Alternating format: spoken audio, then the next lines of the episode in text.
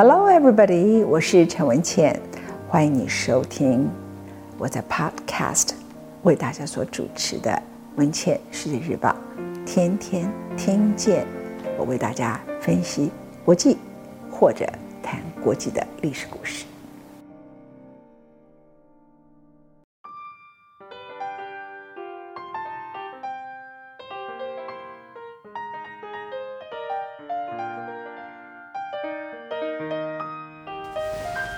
欢迎你收听今天文茜的世界日报，一月三号，Happy New Year，才不过两三天，就在这一天里头，美国的国会众议院发生了一件过去历史上很久没有的大事，一九二三年以来从来没有出现过。一九二三年是多久啊？算数赶快算一算。七十七加二十二，如果是用今年是二零二三了，几百年都到一百年来没有发生过的大事，什么事情呢？美国的共和党这次本来被认为应该赢得的其中选举，结果不但没有大赢，只有小赢。他虽然选众议院，他是占多数哎，他在一众院里头有。两百二十票，那如果你全体取得一张是两百一十八票，你说跑票的人一两票，这还正常，他居然连两百一十票，众议院议长 McCarthy 都拿不到，结果投了几次呢？投了三轮，因为他拿不到支持川普的那些众议员对他的信任。这代表什么？他们是很少数。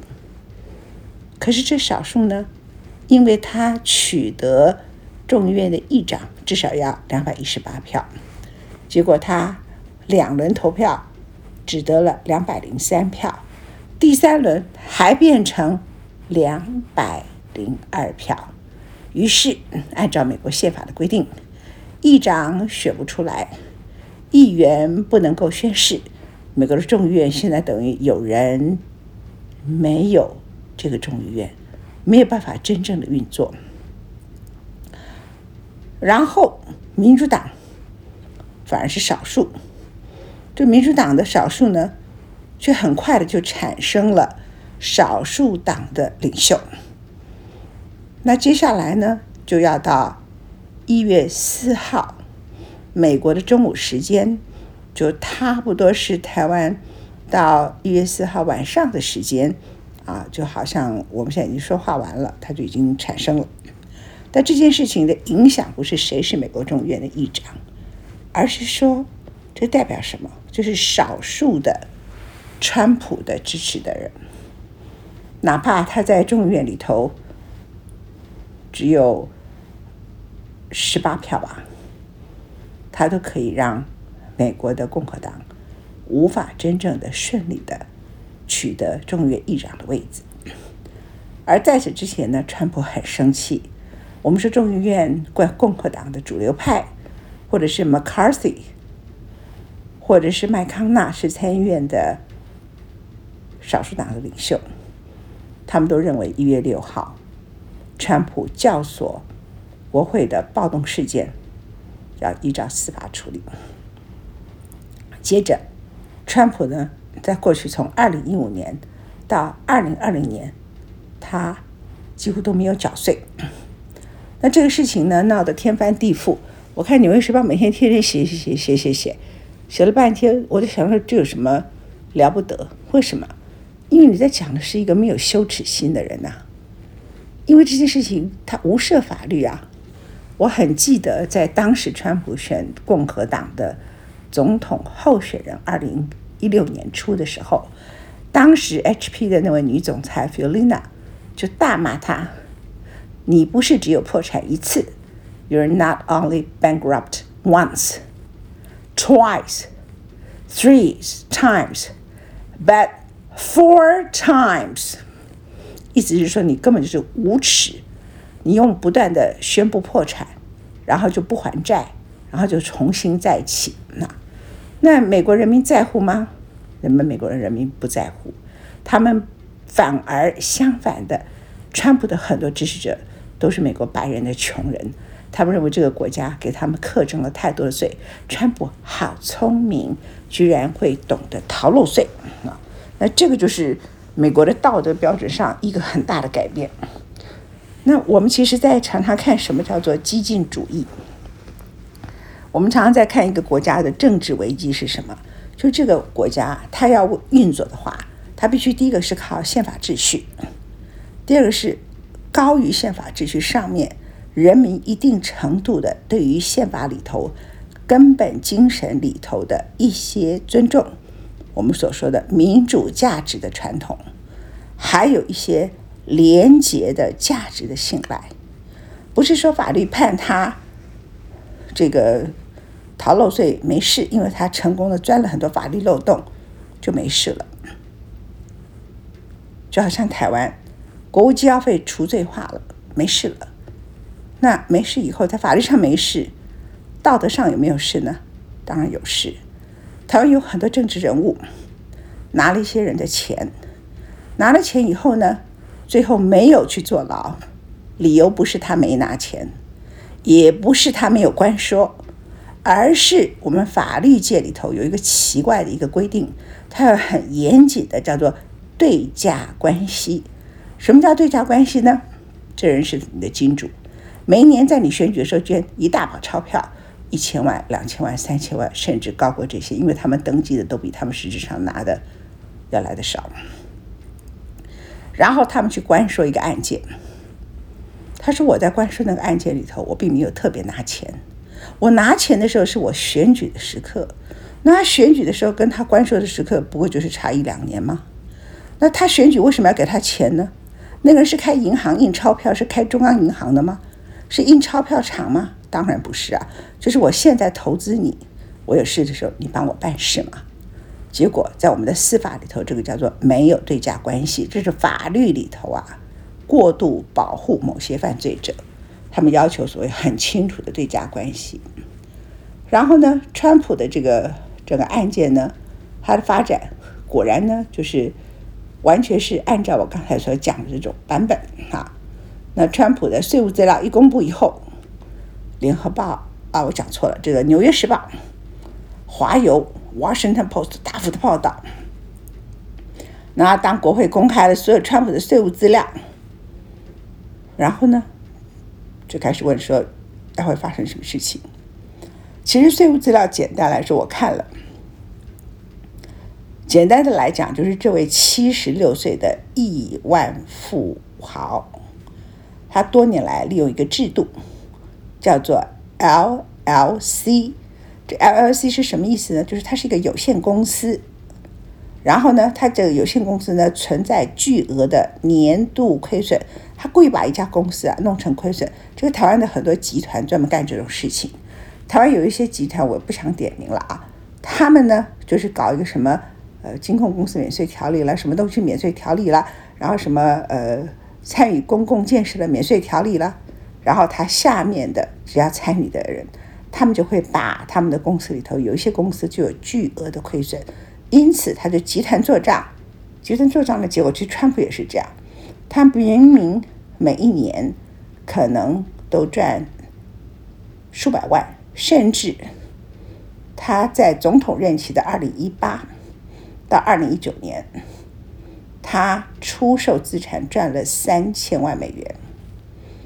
但是呢，他缴的税有的是才缴七百五十块美元，不是七百五十万呢。他只交七百五十块钱美元，比那个街上小摊贩交的钱还要少，只有比流浪汉交的多一点。到了二零二零年，他就跟流浪汉一样了。他在二零二零年因为亏损，就是我的 LLC 有限公司的亏损扩大，我没有缴付任何的税金。那这份报告就显示，川普在二零一五年的纳税申报中，申报里头。有一点零五亿美元的敬业的亏损，所以呢，就因此不断不断的就可以降低它的税负。那这样的结果会是什么样的结果呢？它的结果就是第一个，呃，这根本没什么了不得。为什么？因为他在司法上根本不能起诉他。而川普对这件事情的说法是什么？我帮大家找出来，这是代表一个国家啊真正的问题啊。川普的说法就说，他说这。只说明了一件事情：我是多么聪明的、优秀的一个人啊！那你们追了我，民主党呢？你用众议院追了我将近六年的税表，然后不断的追查，在过去四年里头，他的意思是说他们对他也是一个迫害。那事实上呢，就是过去这两年拜登上台以后，才真的有办法追了啊！那川普的说法就是说，你追了我半天有什么用处呢？他很自豪地说：“我如何能够使用折旧和其他各种税收减免来创造数以千计的就业机会？宏伟的建筑，伟大的企业，你看我是多么成功的一个人。”那美国的 ABC 电视台特别请来了前联邦检察官，就讨论这些公布的税务资料会不会让川普受到刑事诉讼。那这位前联邦检察官说，这些资料不涉及任何司法风险，也不会让川普受到起诉。那川普真正的问题就是外界的观感，还有共和党的人是不是觉得他仍然有魅力？那多数的人觉得他没有。这个大事我们已经定论看到了。DeSantis 呢，发出佛州的州长呢，他已经民调大概赢了川普 twenty percent，所以川普应该是完了。但川普完了，表示 DeSantis 会赢吗？很可能他也完了。为什么？因为他还在动，通常了啊，当他已经输掉了，他总希望共和党赢嘛。那过去的传统就是民主价值的传统里头，他已经知道他输给了 DeSantis，那出来竞选的话，他只会让共和党分裂。然后接着呢，很可能最后结果是让 Biden 本来对上 DeSantis，拜登是会输掉的。因为 Biden 看起来就像一个呃很老的八十岁的老人，甚至人们说他可能是失智的。那二零二三年美国的经济是衰退的，那他也看不到任何，人们也看不到他可能有太好的政绩什么什么的。所以如果比起 DeSantis，他可能是会输的。但是如果 DeSantis 受到川普极右派支持者对他的杯葛的话，而且他们认为他们一定要川普，没有别人。过去呢，美国共和党也出现过这种事情，民主党也出现过。民主党呢，即使是了小罗斯福他第四任的时候，他为了取得很高的选票，他就选了杜鲁门。其实他很不喜欢的这个四眼田鸡当他的副总统。为什么？因为人们觉得他太 liberal 了，在美国 liberal 就是左派的意思，所以他要选一个很保守的、很保守的清教徒的杜鲁门，使他可以扩大他的选票。二零零八年的时候，Arizona 的参议员 John McCain 代表美国共和党出来竞选总统。而二零零八年因为爆发了金融海啸，所以共和党根本几乎没有赢的希望。为了整合共和党，他就找了一个阿拉斯加有点可笑的叫口红培林，大家还记得那个 Perrin 啊？那就出来讲话，就是茶党代表茶党的势力，也就是不得不跟他们这些激进势力妥协。可今天川普的状况跟这些激进势力的问题，或者保守的清教徒问题是不一样的，因为他是真的牵涉到了国会可能教唆暴动这件事情。那这个在美国叫做叛国罪。叛国罪的话呢，是要坐牢的，而唯一可以使他逃离这个罪，就好像他说：“我是伟大的公司，我可以跑。”利用减税，然后创造伟大的建筑，我多么成功，我多么自豪，这是川普的说法啊。所以他现在要逃离这个一月六号教唆叛乱罪的唯一方法是什么？他要当选总统，他要当选，因为美国的总统有司法豁免权，所以这个并不只是说，哎，DeSantis 出来竞选，我支持 DeSantis。共和党拿到了政权，共和党就不会追杀我。美国司法没有这种事情，只有台湾司法有这种笑话啊！台湾的司法界呢，是台湾呢最懂得风往哪里吹的一个机构之一。这说起来很可悲。以前我在戒严时期的时候觉得如此，可是那个时候的感觉就觉得他只往一个方向吹嘛，就吹向国民党嘛。就这几年呢，因为都在政党轮替，两千年政党轮替，两千零八年政党轮替，二零一六年政党轮替，而且在政党轮替之前，风向就变了。比如说，二零零八年马英九当选之前，大概在二零零六年红衫军起来的时候。风向就变了，法院态度也就变了。接着，到了二零一四年，太阳花起来了，风向就变了。好，所以检察官或者是法院本身呢，可以有风骨的人，他们在那里头是很寂寞的。我不能说没有，他非常寂寞，而且他升不上去。然后呢，升上去的庭长。你说这些人想要往上爬，很难免；不想往上爬，可是也不想把被那些拍马屁的人回过头来欺负你啊。然后看看是谁去当上司法院长，是谁被任命成为大法官，都是在政治上强烈表态的人。识时务者为俊杰，我们不是这么说吗？哈，那美国的司法跟台湾司法是不一样的，他不会说。一旦 DeSantis 上台，共和党执政了，那他掌握了这个美国的政府，司法部门把他交给独立检察官这些人，他们就不会调查川普，这不可能的。在美国司法还没有沦落到这个地步，美国的最高法院 Supreme Court，他因为堕胎权这个事情引发了人们对他的信赖的争议。可是这件事情基本上还还是停留在非政治的层次，它停留在一种信仰的强烈的宗教信仰的辩论，就是说人有没有权利杀掉一个已经开始出现生命，然后一个母亲只因为那个生命寄放在你的身体里头，你就把它杀掉。另外一个就是女人对于她的身体有自主权，这个是堕胎权里头核心的辩论。就是是上帝创造人，还是人那个妈妈跟爸爸创造人啊？这个是一个信仰上的一个层次。女人的身体有没有自主权？是上帝在创造人，只有上帝可以杀人，可以让一个人活下来，他来决定这些人类的生存，不是由人来做决定的。所以这个是不是属于政治的层次？它是属于那种我讲的说是信仰的层次。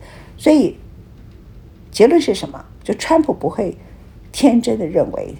DeSantis 一上台就会保护他，甚至 DeSantis 呢，他某一个程度会觉得，川普的这些支持者如果不把川普铲除的话，共和党没完没了。你看我刚刚讲的共和党，从一九二三年到现在从来没有出现过这种事啊。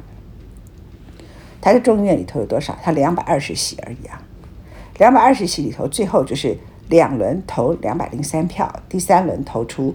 两百零二票，说穿了就十八票，十八票在两百二十里头，连 ten percent 都没有，ten percent 你要二十二票，可是这 ten percent 足以使你无法运作，使整个美国宪政体制不能运作，共和党不能拿到多数党，将来即使勉强用各种不同的方法取得他们信任拿到了，事事都会受到悲歌，就美国基本上，川普的噩梦尚未结束，共和党分裂。随着川普的司法危机，尤其是一月六号暴动的这个危机，而不是他税务的危机，他这个暴动的危机呢，他会更加深，因为川普非选上不可。对他来讲，选上才能过关，才可以不去坐牢。可是他出来选，老百姓想了，川普又来了，又回去选拜登。我常常讲说，人是需要机运的，拜登搞不好因为这样。他眼看着他搞出一个俄乌战争里头没有成功的 B 战，然后他美国的经济也没有得到改善，他个人也没有魅力，然后二零二三年很可能还经济衰退。那虽然他搞了一个我们叫做 I M I U，就是说美国经济再起，但是成功的让台积电什么那时候都还看不到成绩。二零二四年，所以他的连任的几率本来并不高。而 DeSantis 看起来声望那么高，但不要低估川普，不要低估共和党的分裂。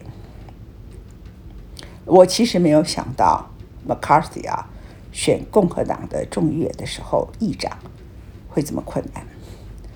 我们知道现在共和党是分裂的，然后知道呢，共和党里头大概仍然有支持者百分之十到二十的人。在共和党里头，仍然是强烈的信仰川普。可是他们再怎么样，也更讨厌拜登。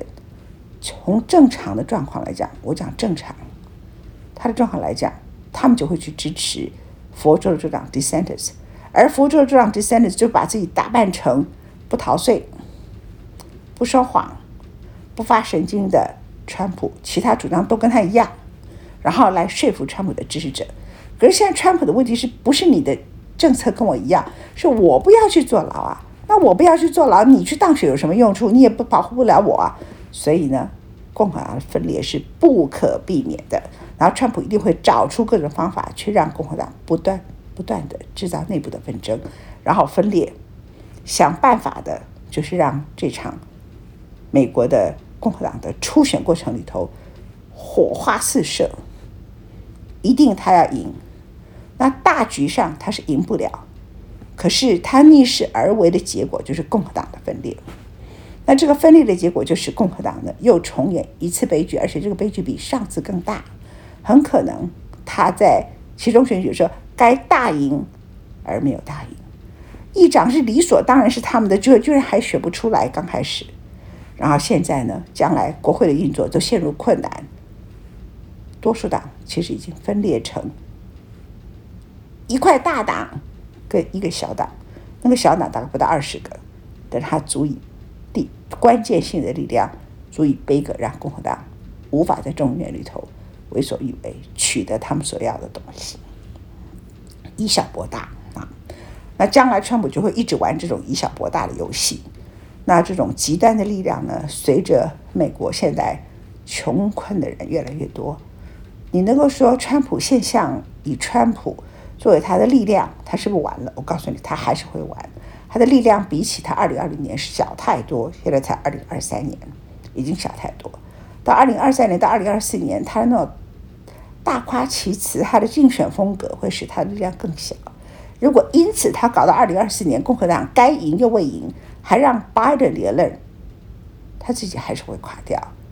但是他一定会做困兽之斗。所以。你从这个例子说明出什么东西呢？我从以前看台湾的政治啊，也大概都是这个例子。呃，我们文献时报有一位非常优秀的欧洲品特派员叫王亚伦。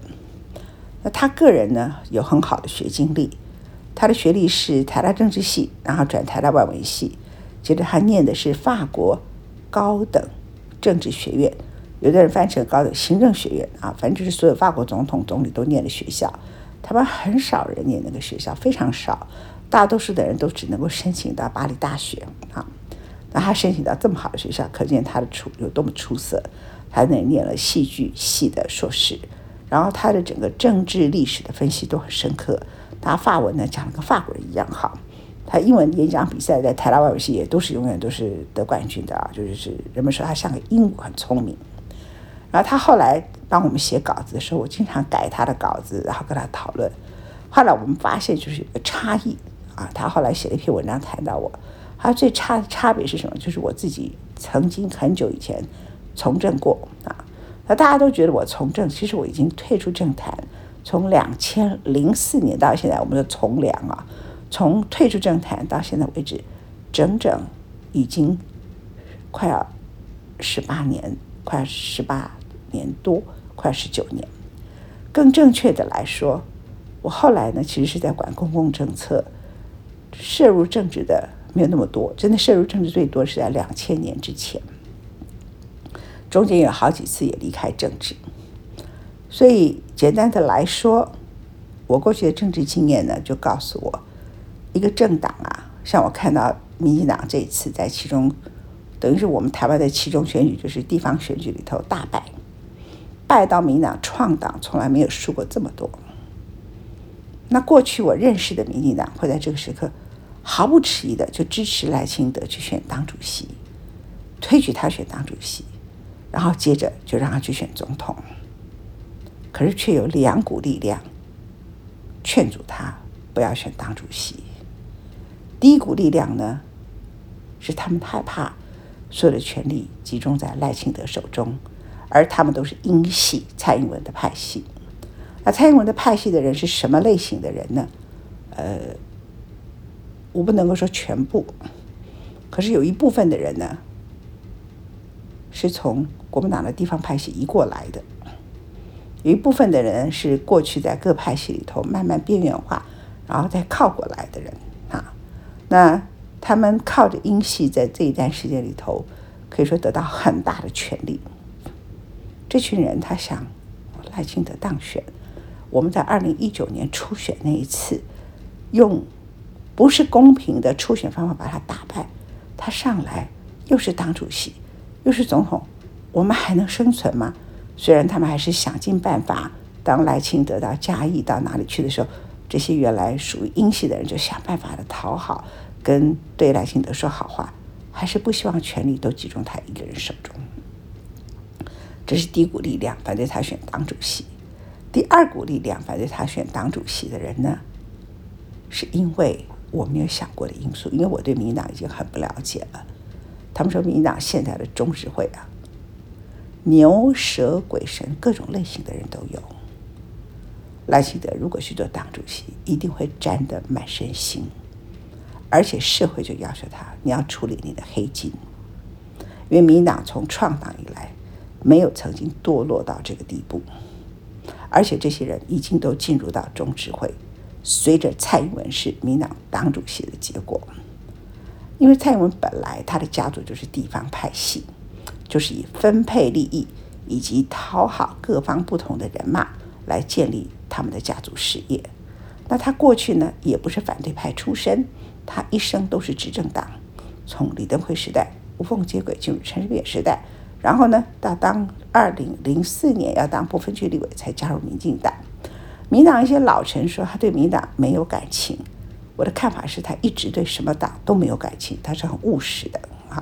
那他可以跟冯富祥，我们认为呢，在当时，呃，党外的人士眼中，很可能是最极右派，而且他曾经用蓬莱岛案迫害好多人的言论自由的人，他是跟他是好朋友，而且透过他的奔走，进入政大，然后变成在政大里头可以当法律系的副教授，所以如何获取他个人最大的权利、更大的好处？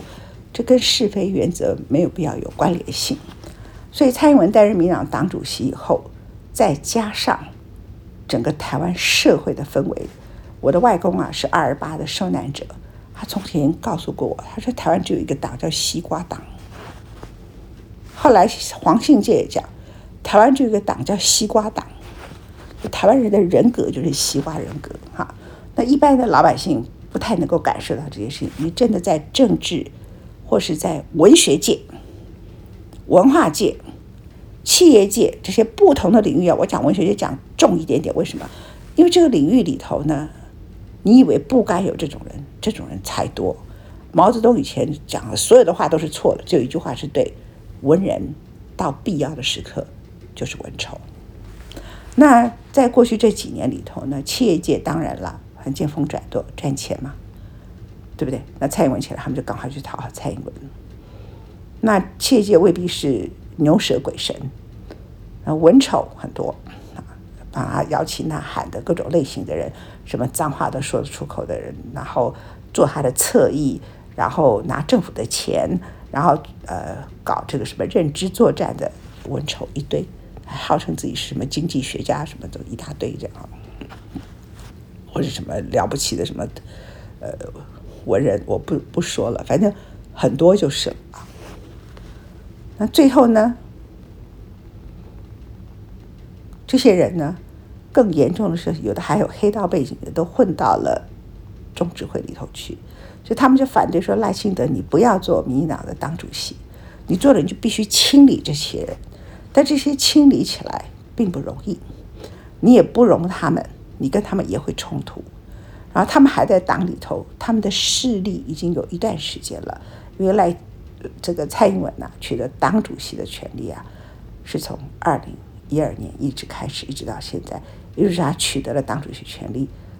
中间有透过傀儡啊，或者说他指派的人，但是事实上还是一直掌控党中央的、掌控中指会的，已经将近十年以上，超过十年以上啊。那更正确的讲，应该十二年以上。